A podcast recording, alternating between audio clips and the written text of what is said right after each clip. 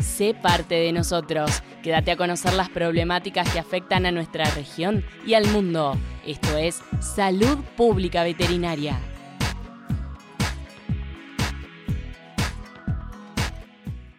Hola, ¿qué tal a todos? Estamos acá en un nuevo programa de salud pública veterinaria. Mi nombre es Dana Rosado y tengo conmigo a mi compañera Lourdes Arjona.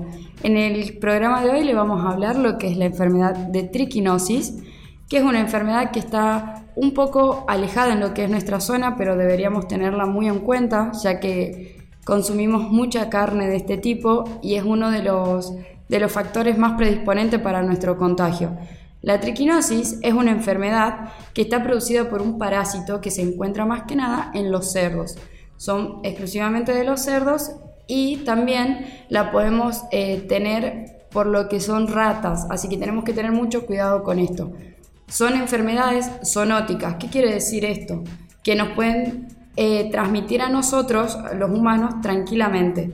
Así que tenemos que tener mucho cuidado.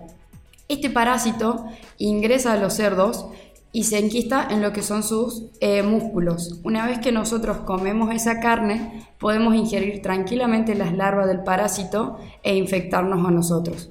La forma en que los cerdos se contagian es más que nada por comida de basurales o restos de restaurantes o también por eh, el contacto con las ratas que tienen estas, estas larvas en su interior.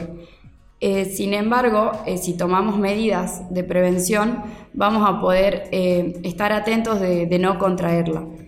Ahora mi compañera les va, a, les va, a, comentar un poquito de lo que son los, signos clínicos para que puedan tenerlo en cuenta por si ingerieron carne cruda de los animales. los síntomas van a ser fiebre, diarrea, vómitos, dolores musculares, hinchazón de párpados y picazón. Es importante saber que el tratamiento este, se puede dar cuando la infección es reciente, o sea, cuando se consumieron eh, los alimentos que contenían las larvas de triquinela. Pero luego el tratamiento ya no es efectivo cuando estas larvas se enquistan en los músculos de las personas y generan este, dolores musculares crónicos.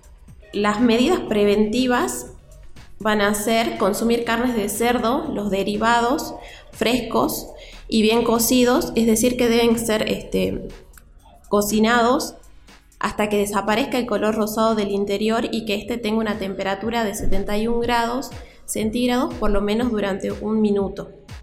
Hay que tener en cuenta que salar o ahumar la carne no es suficiente para matar el parásito. También es muy importante adquirir productos eh, derivados chacinados em-, embutidos de cerdos solamente de comercios habilitados eh, es importante verificar que en la etiqueta este, se encuentre la empresa que lo elaboró y que esté autorizada, que tenga la fecha de elaboración y vencimiento, identificación del lote. Y eh, bueno, es importante no eh, consumir estos alimentos en la calle, su venta está prohibida.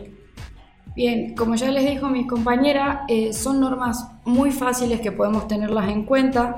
Y en el caso de que queramos eh, consumir lo que es la carne cruda de cerdo o los embutidos, eh, podemos pensar más que nada hacerlo eh, de un lugar donde nosotros sepamos que viene de forma segura y de donde sepamos que las producciones de cerdos son bastante higiénicas y bastante controladas.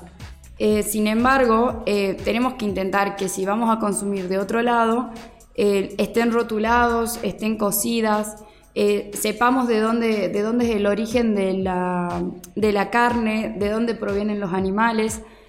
Y bueno, si es que llegan a tener producción de cerdos, eh, que generalmente son las más pequeñas, también podemos pensar en tener una limpieza bastante controlada, también eliminar los roedores, eh, tratar de buscar las formas más sencillas que nos, que nos puedan facilitar. Dicho esto y haber presentado la enfermedad, eh, con mi compañera quisiéramos recordarles que tengan mucho cuidado ya que es una zoonosis y que al mínimo síntoma que, tengan o que presenten y esté relacionado con el consumo de carne de cerdo y que haya sido crudo o que no sepan el origen, lo ideal es recurrir a lo que son los hospitales y denunciar eh, esta enfermedad. Recuerden que es una, patología en donde ustedes tienen que tratarla en la forma intestinal porque si no, una vez que se enquista en los músculos humanos, es medio, ya es imposible de tratarla. Sin nada más que agregar, Nos vamos despidiendo. Mi nombre es Dana Rosado y tengo a mi compañera acá, Lourdes Arjona. Esto fue el programa de salud pública veterinaria y los esperamos en el próximo capítulo. Esta fue otra edición de Salud Pública Veterinaria, el programa semanal que te informa sobre la salud humana y animal. Informarte es nuestra prioridad. Te esperamos la próxima en Radio Casal.